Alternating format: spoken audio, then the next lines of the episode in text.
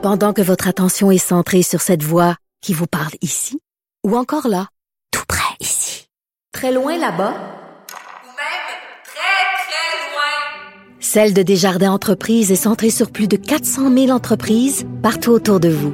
Depuis plus de 120 ans, nos équipes dédiées accompagnent les entrepreneurs d'ici à chaque étape pour qu'ils puissent rester centrés sur ce qui compte, la croissance de leur entreprise.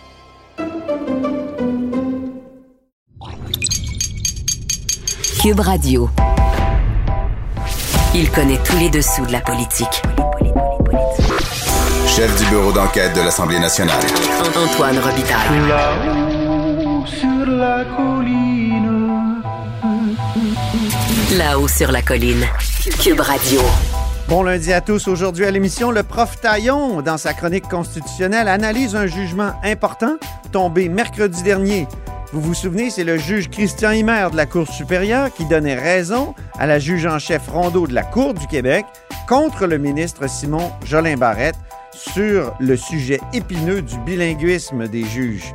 Il termine sa chronique en dirigeant son regard vers la crise au Parti conservateur à Ottawa et il se demande allons-nous vers la création d'un autre Parti conservateur québécois, mais au fédéral? Et que manquerait-il à Jean Charest pour se présenter? Mais d'abord, mais d'abord, c'est l'heure de notre rencontre quotidienne avec Rémi Nadeau. Réminado, Tout a été mauvais. Ça a été un spectacle désolant. C'était triste de voir ça.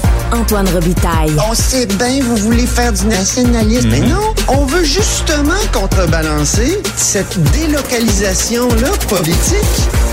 la rencontre. Un jour, on fera notre débat. Oui, oui, bien sûr. Métal sur métal. C'est le moment de vérité. La rencontre, Nado Robitaille.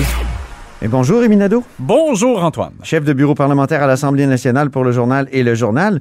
Donc Québec a légiféré sous les libéraux, là, le gouvernement Couillard, au sujet de l'offre des véhicules électriques. Mais là, le gouvernement Legault veut aller encore plus loin. Oui, on a euh, modifié euh, euh, un règlement pour euh, forcer un peu plus les constructeurs à améliorer et accélérer l'amélioration de l'offre de véhicules électriques. Parce que euh, plus ça va, il y a des gens qui commencent à être intéressés euh, plus sérieusement, surtout avec le prix de l'essence par les temps qui courent à oui. 1,61 le litre. Et, euh, et ce qu'on se fait beaucoup raconter, c'est que les gens qui prennent des informations se font dire qu'il n'y en a pas de véhicules électriques disponibles. Euh, c'est plutôt des. Il faut faire une commande, il faut attendre. Des fois, ça peut être six mois de délai de livraison, etc.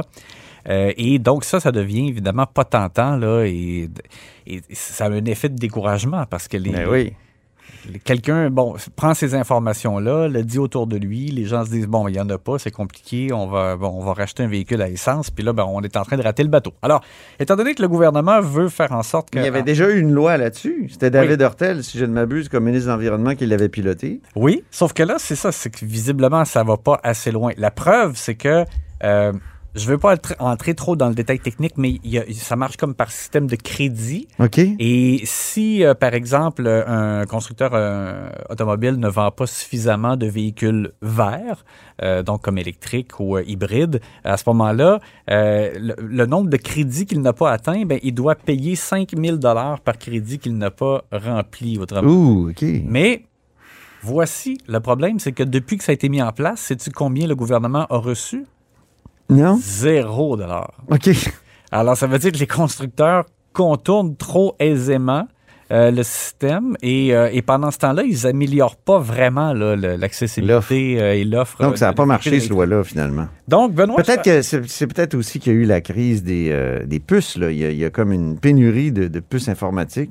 Ça Oh. aussi, ça s'ajoute, j'imagine. ça n'aide pas, sauf qu'en même temps, je veux dire, à un moment donné, on, voit tous comme consommateurs que ça Ouais. va pas suffisamment vite. Non.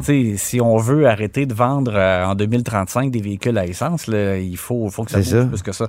Alors donc, Benoît Charret, euh, Charette, dis-je bien, il, il va, donc, il va avec une, une modification et ça va faire en sorte que euh, ça sera plus euh, coûteux pour les constructeurs qui répondent pas aux critères. Ça serait 20 000 par crédit Ah. euh, qui devront payer au lieu de 5 000 Donc, on quadruple l'amende et on va faire en sorte aussi que le nombre de crédits à atteindre augmente.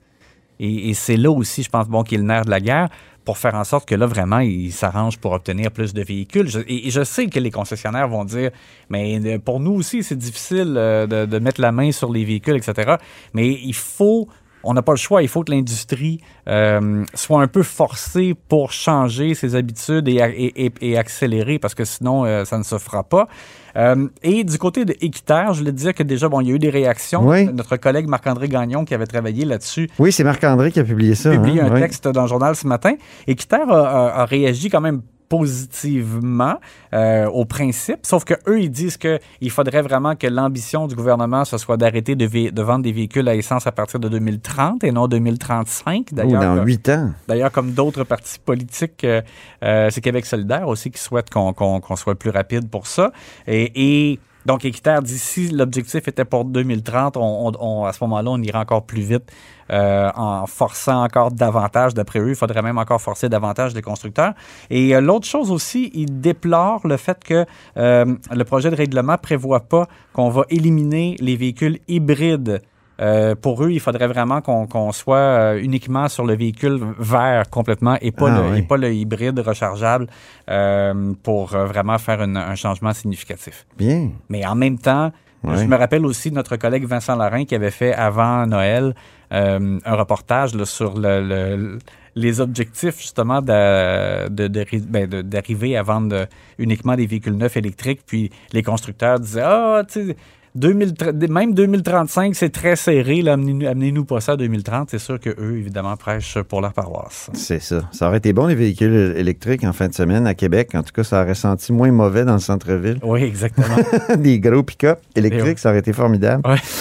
Le déconfinement, euh, écoute, Rémi, l'effeuillage va se poursuivre demain par le gouvernement. C'est une sorte de striptease, oui, le, le déconfinement de François Legault. qu'on apprécie davantage que l'inverse, c'est-à-dire que quand on est obligé de rajouter des couches d'interdiction, Oui, comme ça a été le cas euh, avant les fêtes, ça c'était vraiment qui accentue la lassitude des masqués. c'était extrêmement Que nous sommes en, on est masqués actuellement. Oui, là. oui, c'est ça. On, Oui. on parle masqué devant le micro. Et euh, alors là, au moins, c'est ça, c'est positif. Et à chaque lundi soir, il y a une rencontre entre le gouvernement, la- euh, Legault, François Legault lui-même et la direction de la santé publique, les experts de l'INES et de l'INSPQ. Et là, il se fait présenter donc un, un état de situation à jour le plus possible avec une prévision un peu avec des tendances. Et là, à ce moment-là, ils discutent de possibles décon- mesures de, euh, de déconfinement et la santé publique dit oui ou non à ce qui peut être possible. Et euh, donc, on sait qu'il y a des choses qui ont été annoncées. Les restaurants maintenant euh, sont ouverts. Euh, euh, les salles de spectacle, les cinémas, à partir d'aujourd'hui, lundi également, qui peuvent reprendre les lieux de culte. Et là, maintenant, ce qu'on attend, c'est euh, la possibilité d'être euh, davantage de personnes rassemblées dans des maisons. Et il semble, mais c'est pas encore confirmé à l'heure où on se parle, on est lundi, euh, euh, mais euh, il semble que mardi, François Legault devrait annoncer qu'on puisse être peut-être 10 dans des rassemblements privés dans les maisons, ou peut-être éventuellement qu'ils vont dire, mettons, un maximum de 10 ou euh, 3 ou 4 bulles, là, des, des membres de, de famille qui habitent euh, à la même adresse. Alors là, c'est à préciser, mais ça, c'est attendu. L'autre chose sur lesquelles, moi, j'aimerais qu'on bouge, c'est le fait de, de recommencer à permettre des matchs dans les sports. Les jeunes, Ben oui. maintenant, peuvent s'entraîner. C'est la deuxième semaine qu'ils peuvent faire des entraînements, mais assez rapidement, ils vont vouloir, évidemment, pouvoir euh, jouer des, des parties. Euh, et il y a beaucoup de pression. Il y a tout le phénomène, on, euh, veut jouer, le mouvement, on veut jouer. Et moi, je pense que le, le gouvernement doit attendre des bonnes nouvelles de la santé publique. Puis l'autre chose aussi, moi, je pense que là, les bars, ils attendent une date. Euh, on n'a toujours pas parlé de, de réouverture des bars, mais je serais pas surpris qu'on leur euh, donne au moins une date. Est-ce qu'on va dire, je sais pas, moi, la, la fin février euh, ou quelque chose comme ça, mais pour qu'ils puissent se préparer. Euh, je te dirais que c'est ce que je vois là, dans ma boule de cristal. Enfin, de, le député péquiste Pascal Bérubé, il voulait faire une tournée des ministres caquistes sur le sujet de la loi 101 au cégep. Mais est-ce que ça va fonctionner? Euh, non. Non? en fait, c'est que Pascal Bérubé, on, on le sait, le Parti québécois euh, demande au gouvernement Legault euh, Conversion récente de la part du Parti québécois. faut le Oui, dire. oui, il faut le dire, parce que eux aussi, dans le passé, ils étaient contre l'imposition de Ben la loi oui. 101 dans les cégeps. Mais euh, à l'approche de la présentation de, la réforme de la loi 101 de Simon-Jolin Barrette, le PQ a changé de position et depuis, ils se font vraiment les apôtres à ce sujet-là. Et euh, c'est parce qu'il y a eu un peu, comme je dirais, euh, euh, pas confusion, mais le ministre Pierre Fitzgibbon de l'économie la semaine dernière, avant l'entrée d'un conseil des ministres, dit qu'il y avait encore des discussions à ce sujet-là euh, chez les caquistes, mais euh, moi, j'ai vérifié de sources sûres. On me dit que non. Il y en a eu des discussions. Moi, j'en avais fait état d'ailleurs euh, avant les fêtes euh, au caucus de la CAQ. Il y a Eh oui. des élus plus nationalistes qui avaient euh, André Lamontagne, Jean-François Roberge, oui. Mathieu Lacombe qui avait ramené, Lacombe, qui avait ramené le sujet au caucus de la CAQ euh, pour euh, essayer de faire un peu pression puis faire en sorte qu'on aille plus loin et qu'on impose la loi 101 au cégep. À, à mon avis, Simon Jolin Barrette aussi doit être probablement en faveur, Ben oui. mais il le dit pas publiquement, c'est lui le, le- le responsable du dossier. Et euh, François Legault aurait tranché à l'effet qu'il veut pas aller jusque-là. Et, euh, et donc, j'ai vérifié parce que là, les propos de Pierre Fitzgibbon mercredi dernier laissaient entendre qu'il y avait encore des discussions, mais on m'a dit que c'est vraiment le dossier est clos, on n'ira pas jusque-là. Donc, je comprends là, la volonté de Pascal Bérubé, mais même s'il rencontrait les caquistes là, un à un pour euh, essayer de les convaincre des bienfaits, là, il semble que c'est trop tard. La cause est entendue. Merci beaucoup, Rémi Nadeau. On se reparle demain. À demain. Chef de bureau parlementaire à l'Assemblée nationale pour le journal et le journal. Pendant que votre attention est centrée sur vos urgences du matin, vos réunions d'affaires du midi, votre retour à la maison ou votre emploi du soir, celle de Desjardins Entreprises est centrée sur plus de 400 000 entreprises à toute heure du jour. Grâce à notre connaissance des secteurs d'activité et à notre accompagnement spécialisé, nous aidons les entrepreneurs à relever chaque défi pour qu'ils puissent rester centrés sur ce qui compte, le développement de leur entreprise.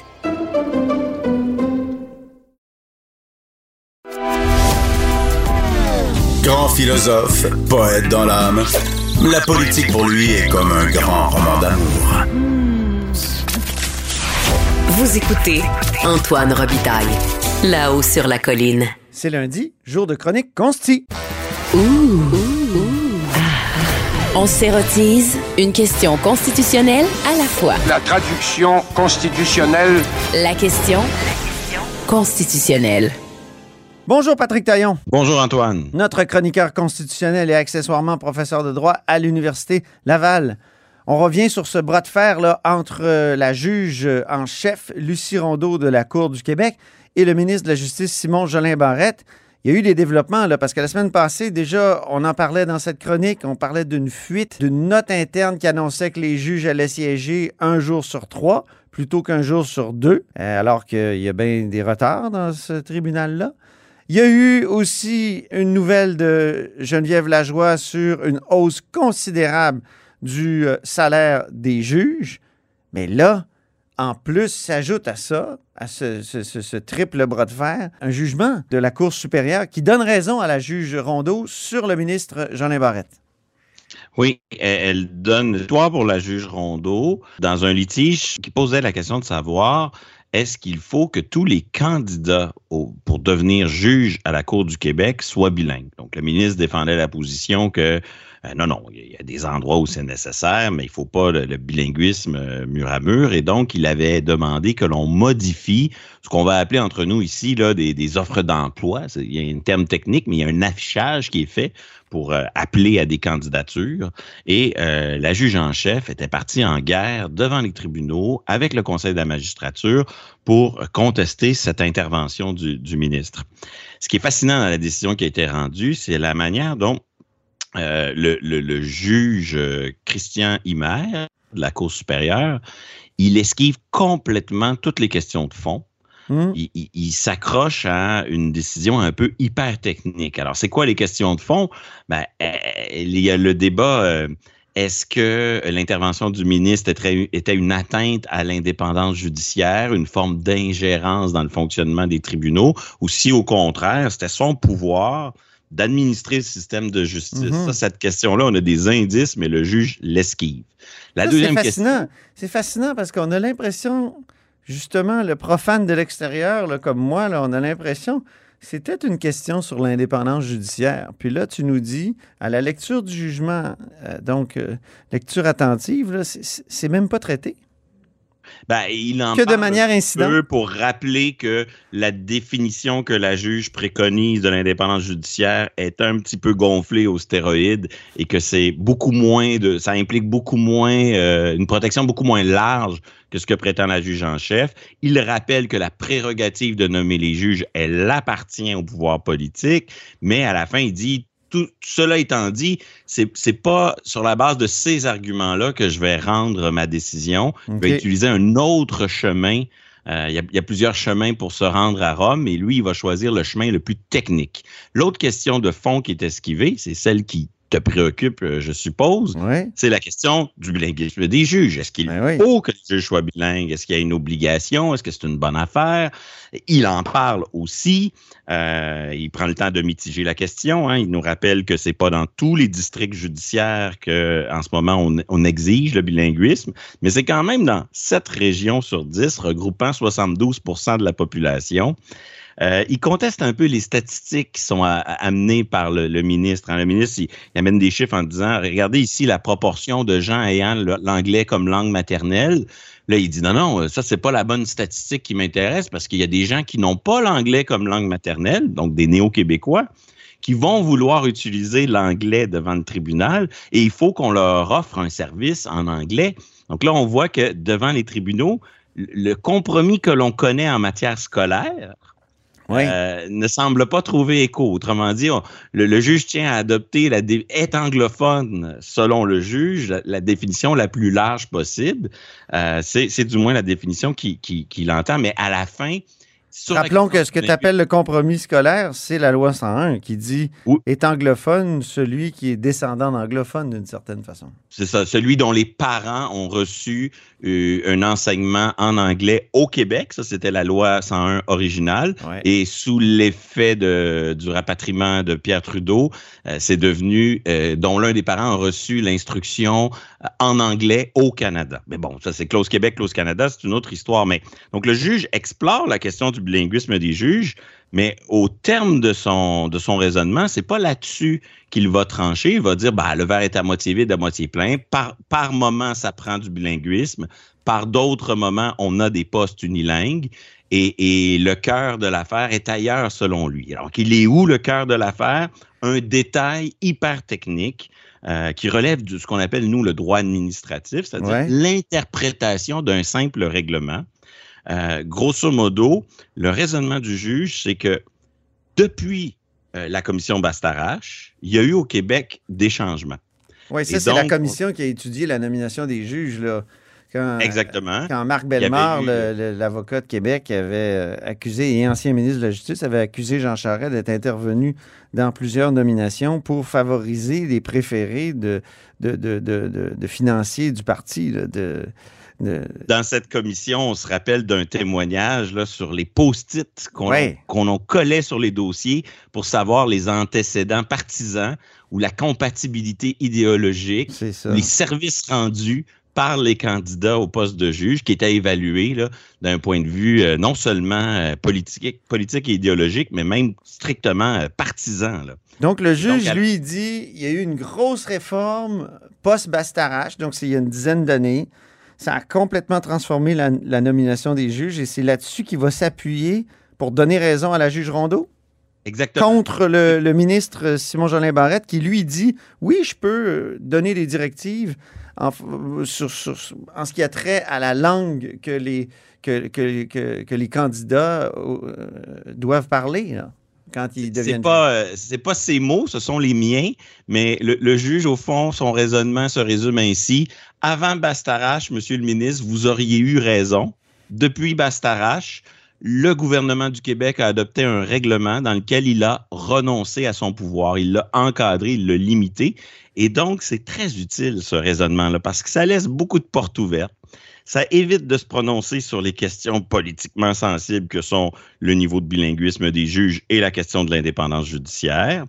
Et ça laisse des portes ouvertes pour la suite des choses, Mhm. dans la mesure où, euh, ben là, le gouvernement, un, il peut aller en appel, on va le savoir d'ici une trentaine de jours, euh, mais il pourrait aussi, tout simplement, le modifier, son règlement.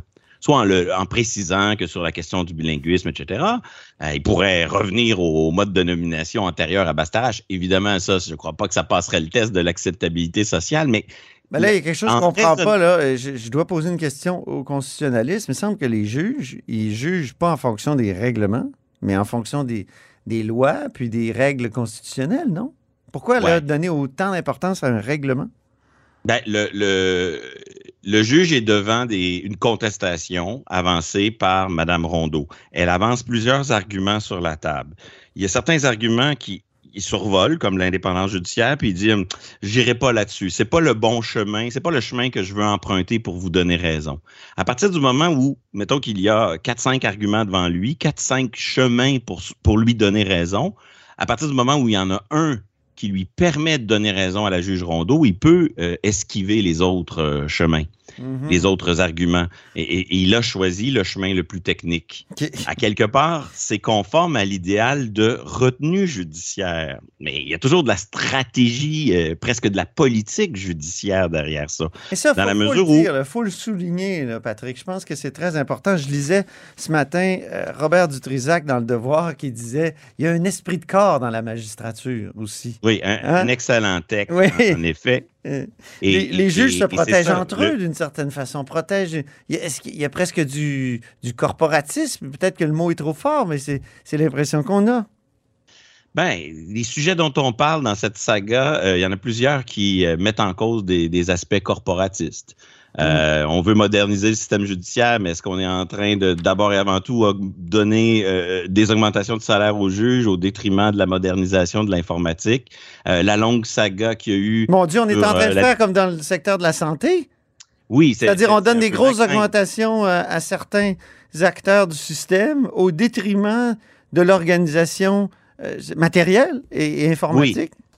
Mais à la défense du juge Himer, s'il avait adopté une, s'il avait euh, tranché sur la question de l'indépendance judiciaire, il aurait peut-être tranché sur le terrain où les intérêts corporatistes de la magistrature étaient plus grands en disant ah ben vous êtes vous êtes euh, protégé par cette indépendance là.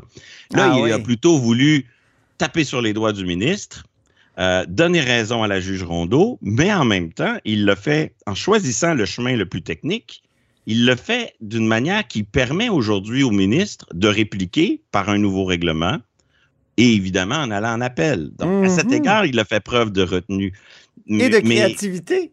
et de créativité, évidemment. Mais le choix d'y aller avec ce règlement technique a aussi euh, un autre avantage.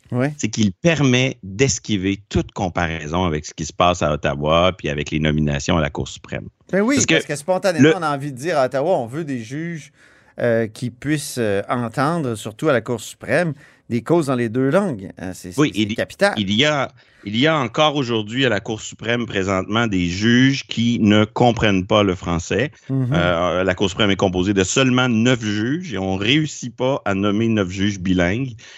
c'est un problème, plusieurs le dénoncent. Mais là, dans le cas qui nous occupe, la décision du juge Himer, elle, elle porte sur un règlement qui n'a pas son équivalent à Ottawa. Voilà. Donc, personne ne peut en tirer un argument euh, qui pourrait tenir la route, qui pourrait s'appliquer par analogie avec la situation à Ottawa. Donc, plusieurs auditeurs euh, nous écrivaient cette semaine en disant euh, ben là, comment ça se fait qu'au Québec, on est obligé d'aller vers la voie du bilinguisme mur à mur pour les juges, pendant qu'à Ottawa, pour le tribunal le plus important euh, de la fédération, mm-hmm. euh, ben, ça tient à ce genre de, raisonnement technique qui fait en sorte que le, chemin emprunté par le juge cette semaine ne, ne sera d'aucune utilité pour ceux qui veulent faire avancer euh, la, cause du bilinguisme des juges à la Cour suprême. D'aucune utilité, j'exagère un peu. Il y a sûrement quelques phrases à exploiter, mais ce n'est pas, un, pas un précédent qui sera euh, déterminant pour la suite des choses. Quelle créativité quand même. Euh. Et quelle sera la suite, justement, Patrick? Ben, moi, moi, je pense que le, serait sage d'aller en appel. et, et l'hypothèse de modifier le règlement doit être sérieusement envisagée. Euh, et là-dessus, le choix du moment est important. Admettons que le gouvernement décide de euh, réécrire le règlement pour mettre une précision sur la question du bilinguisme. Va-t-il le faire avant ou après les prochaines élections?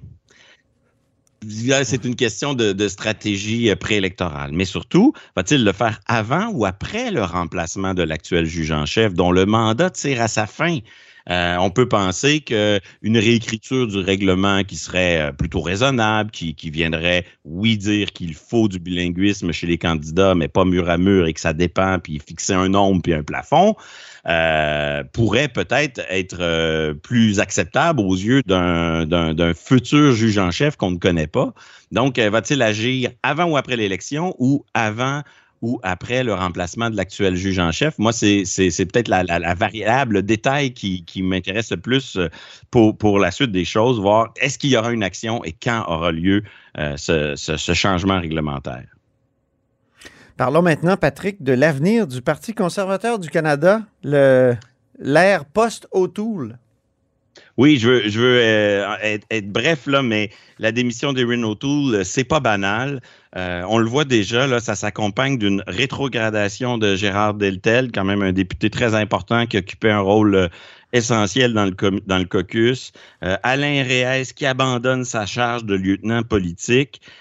On le sent. Quelle va être la place je dirais, des députés du Québec, mais aussi de, leur vision du conservatisme dans l'avenir de ce parti? On le saura probablement pas avant la, la fin de la, de la prochaine course euh, au leadership, mais euh, il me semble que euh, il faut de plus en plus envisager ce qui aurait semblé farfelu il y a quelques semaines, c'est-à-dire la possibilité d'aller vers un, un, un, parti conservateur du Québec, vers un, un bloc québécois qui serait cette fois fédéraliste et conservateur à la suite d'une série de démissions euh, de députés euh, québécois à la Chambre des communes. Ça rappelle l'année 1990, mais euh, si au lendemain de cette course au leadership, euh, les députés du Québec voient qu'il y a une incompatibilité entre le nouveau chef et, et, et leur vision des choses, faut pas exclure la possibilité qu'ils décident de siéger de manière mais à ce indépendante.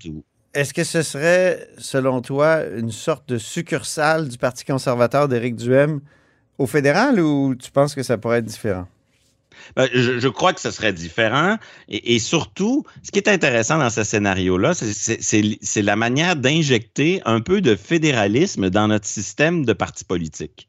Par exemple, en Belgique, ouais. euh, les partis politiques, les partis politiques pan, euh, j'allais dire pan canadien, des partis politiques à l'échelle de l'ensemble de la fédération belge. Pample pays. Pratiquement plus. Pample pays, je propose. Exactement, Pample pays. Euh, alors, euh, les, les, partis politiques ont leur version régionalisée. Euh, comme si le fédéralisme se transposait aussi dans l'organisation des partis politiques. À quelque part, le Bloc québécois amène cette donnée-là, ouais. mais est-ce qu'à terme, on va pas se retrouver avec une espèce de deux versions du Parti conservateur qui seront qui seraient autonomes, un, un bloc conservateur québécois ouais. et un Parti conservateur du, du, reste du Canada. Et selon les résultats électoraux, ces gens décideront de travailler ensemble ou de ne pas travailler ensemble. C'est une hypothèse, en tout cas, qui qui est pas si farfelu et qui existe depuis des années en Belgique. Mhm. Deuxième question, euh, évidemment, à court terme, ces Québécois un peu euh, errants au sein du Parti conservateur vont à court terme se chercher un candidat et ça pose la question qui est sur toutes les lèvres. Est-ce le temps? Est-ce le retour de Jean Charest? Jean Charest a plusieurs atouts pour diriger le Parti conservateur du Canada. Je, je vous les épargne pour euh, prendre le temps qui nous reste pour parler du seul véritable obstacle à sa candidature. Hein. N'ayons pas peur de nommer les choses. C'est euh, tout le problème de l'enquête entourant euh, l'UPAC. Eh oui. Exactement. Et, et Il n'a pas été abandonné, hein? Le, ben, le, le patron de l'UPAC a encore retour. dit là, que ça n'avait pas été abandonné, cette, cette enquête. Et, et, on parlait il y a quelques semaines à ce micro, dans, dans une chronique antérieure de l'automne dernier, de la poursuite que Jean Charest a introduite oui. contre l'UPAC et contre le gouvernement du Québec. Une poursuite là, qui se situe dans les sept chiffres, un montant quand même colossal, pour atteinte à sa vie privée. Il demande des, des, des dommages punitifs exemplaires pour des sommes très importantes. Et on, on, à ce micro, on avait eu de la misère quand même à essayer de comprendre puis décortiquer le sens de cette requête. Euh, chose certaine, aujourd'hui, elle, a, plus que jamais du sens, cette poursuite. Parce qu'on voit bien que ses chances de succès devant le tribunal sont assez minces. La faute va être difficile à prouver. euh, et, surtout la faute euh, intentionnelle et grave pour lui permettre d'avoir les montants qu'il exige, elle a très peu de chances d'être établie. Par contre, la poursuite qu'il a lancée, elle a des avantages pratico-pratiques. Depuis, elle a obligé le gouvernement et l'UPAC à faire preuve d'un peu plus de retenue, à éviter de brandir euh, le nom, le passé de Jean Charest euh, en chambre. Euh, donc, elle a un effet de modération. Mhm. Et surtout, maintenant, euh, elle place Jean Charest dans une situation où il pourrait, à très court terme, négocier un règlement à l'amiable. Par exemple, euh, zéro dollar en indemnité et peut-être une simple lettre qui confirme la fin de l'enquête, ce qui pourrait lui fournir l'occasion de se lancer.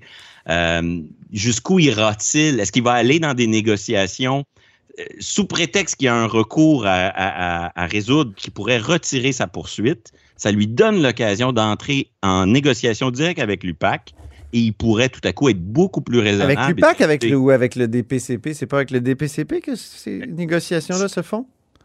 J'avais lu la requête il y a quelques semaines, mais je crois qu'il avait, il avait poursuivi et l'UPAC et le gouvernement du Québec et aussi, je crois, le DPCP. OK, Une OK. chose certaine, ça lui permet d'avoir effectivement une, une négociation. C'est plus logique avec le DPCP, en effet, qui, qui conduirait à euh, je vous demande pas grand-chose, tout simplement d'affirmer que l'enquête est suspendue, terminée, quoi que ce soit, et ça lui permettrait peut-être de se lancer. Comme quoi, la, poursuite qui semblait un peu farfelue au départ est peut-être en train de lui donner ce qui lui manquait il y a quelques années euh, lors du départ d'Andrew Scheer. En tout cas, ça va être à suivre parce que c'est c'est certain qu'une bête politique comme Jean Charest, qui a toujours euh, rêvé de devenir premier ministre du Canada, doit être en intense réflexion. On, on va suivre ça de près. Merci infiniment, Patrick Taillon. Merci. Notre chroniqueur constitutionnel et accessoirement professeur de droit à l'Université Laval. Et c'est ainsi que se termine La Haut sur la Colline en ce lundi. Merci beaucoup d'avoir été des nôtres. N'hésitez surtout pas à diffuser vos segments préférés de l'émission sur vos réseaux. Ça, c'est la fonction partage. Et je vous dis à demain. Cube Radio.